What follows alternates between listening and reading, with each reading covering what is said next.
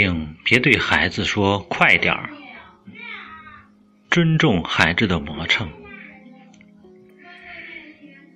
起床，起床，快去洗脸，快去刷牙。前不久，一段名为《妈妈之歌》的视频在国外网站被疯狂点播。创作并演唱《妈妈之歌》的是美国喜剧女演员安妮塔·兰弗洛。四十八岁的她是个三个孩子的母亲。一次灵光乍现，他将自己催促儿女的话写成了歌曲。整首歌只听到一位母亲急切的、不容置疑的催促声：“快点啊，快点啊，不然就来不及了。”中国人听了忍俊不禁。原来，普天下的妈妈都是一样的。《妈妈之歌》描述了一个不可否认的现实：孩子与大人一样。每日生活在催促之中，高速、高效、忙碌、省事，成为最基本和理所当然的生活状状态。曾经，父母叮嘱孩子的口头禅是：“慢慢走，小心跌倒；慢慢吃，小心噎着。”现在，孩子听到最多的是：“快点吃饭，快点做作业，快点弹琴，快点睡觉，甚至快点玩。”谁的节奏被打乱？父母为什么要不停的催促孩子呢？因为父母觉得孩子太磨蹭，打乱了自己的节奏，于是反过来打乱孩子的节奏。少儿科技馆里，四岁的梦梦在运动传送装置边不耐其烦的跑来跑去，转动把手看小球前进。落下，再前进。在一旁的妈妈烦躁地走来走去，老玩一个有什么意思？再玩这个就没有时间玩其他的了。不容分说，她拉起孩子就走，孩子则不停地挣扎着回头。每次看到两岁女儿笨拙、慢腾腾地举起小勺子吃饭，我就在一边按耐不住。尽管女儿也能慢慢的把饭吃完，可我真的忍受不了她的慢节奏，于是干脆拿勺子舀饭往她女儿的嘴里塞，而且成了常态。这是三十二岁的何女士说的，自己也知道这种做法不对，但只要看到饭菜进了女儿的肚子，我才能安心。这样的催促乃至代劳的场景。对大多数父母来说并不陌生吧？大人总是希望孩子按自己的想法、自己的节奏行事。其实，大人与孩子的生活节奏、生理节奏以及生命节奏都是大不相同的。孩子有自己的节奏，对他们而言，感觉最舒服、最顺畅、最有利的就是顺应自然的生理节奏。如果孩子的生活节奏过快，会影响身体的激素分泌，对身体和心理都会造成损害。经常被打乱节奏的孩子，一般都会有早熟、易烦躁、耐性差的特征，或截然相反，表现为反应迟钝、自我压抑、对某些事物过分的依赖。第一类孩子学会了取悦他人，并优先满足他人的愿望；第二类孩子却因无法达到父母的要求而感到自己是坏孩子，从而失去自信。这两种情况都容易让孩子丧失自我。停不下来的父母，别让孩子输在起跑线上。成功论导向的教育方式，更高、更快、更好的标准。都促使父母按照自己认为正确的标准去催促孩子，就像妈妈带着孩子匆忙地走在学琴的路上，打仗一般紧张。这其中，孩子的节奏问题普遍被忽视了。周末、节假日，父母让孩子赶紧吃饭，吃完饭赶紧做作业、画画、弹琴。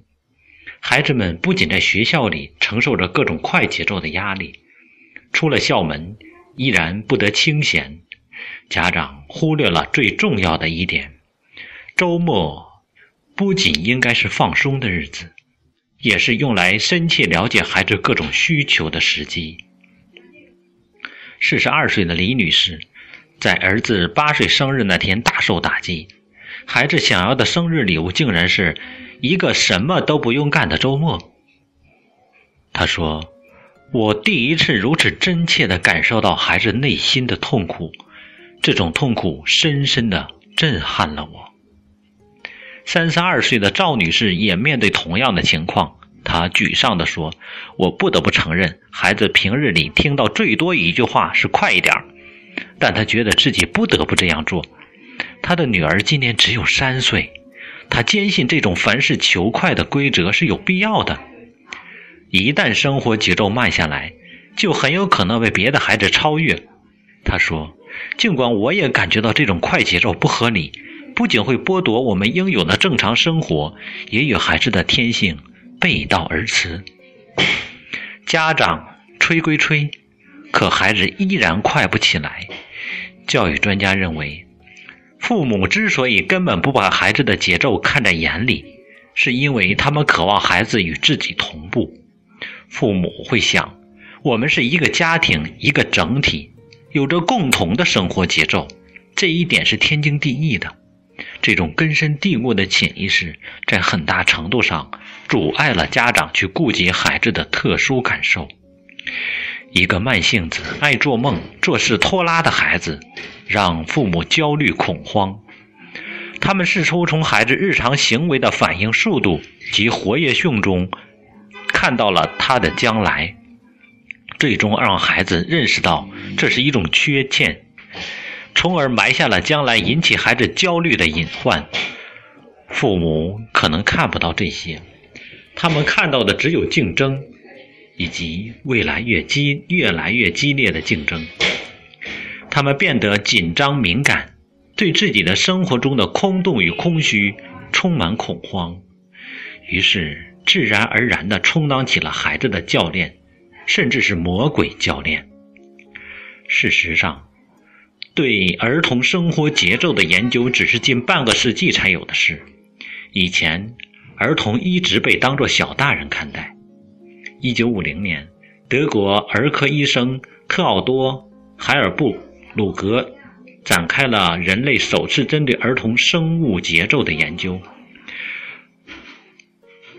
人类对儿童生活节奏的特殊性才有所认识。一九七零年，于贝尔。蒙达涅教授带领科研团队，以儿童的生物心理节奏为课题，根据不同的儿童的心理年龄、发生、发展及生活环境，展开了完整的研究。基于此，西方发达国家把学龄前儿童每天有效的学习时间定为三个半小时，这个时间在大多数情况下被延长至四个半小时。一般情况下，小学生每天上课的时间为上午九点到十一点、十一点半或十二点。对于年龄较长、级别年级较高或对信息接受消化快的孩子，则在下午适当添加几个小时，一般从两点半到三点、四点或四点半。尊重孩子的磨蹭。催促孩子在生活中是一种正常现象，它能教育孩子，帮助孩子适应外部世界。但是，当催促过多的表现在与孩子的关系上时，通常是因为父母自身的焦虑。当父母无法克服这些焦虑，将这些焦虑转嫁给孩子时，伤害就在不知不觉中发生了。经常被父母吹来吹去。孩子会质疑自己的生活节奏，认为是自己出了问题；要么逐渐认同父母而变成一个同样焦虑的人，要么以一种极为拖沓的方式生活，以这种被动拖沓的方式表达对父母的愤怒，均衡自己的节奏。当然，一味的指责家长也是不公平的，因为。家长承受着巨大的压力，社会现状已经不存在有利于人体自身发展的节奏。找到一个适合照顾孩子和指导孩子的方式更是越来越困难。从深层意义上研究，热衷快节奏与时间赛跑是人类的一种潜意识。如果时常感到被迫加快生活节奏，很累却不能停下来，那是因为我们潜意识里需要战胜某种恐惧。幼年对长辈和老师的恐惧，对死亡的恐惧，对消极状态的恐惧，以及对抑郁、空虚。与迷茫感的恐惧。教育是一个漫长的过程，不积跬步，无以至千里；不积小流，无以成江海。恰恰道出了十年树木，百年树人的道理。而今，这些好的教育传统，正不知不觉被很多人忘记。社会上，三天学会写作文。补习半个月提高二百分的速成班宣传广告比比皆是，浮躁、急功近利的社会群体心理，已影响了家长们的意识，使他们急于看到结果，这也加剧了他们内心的焦虑。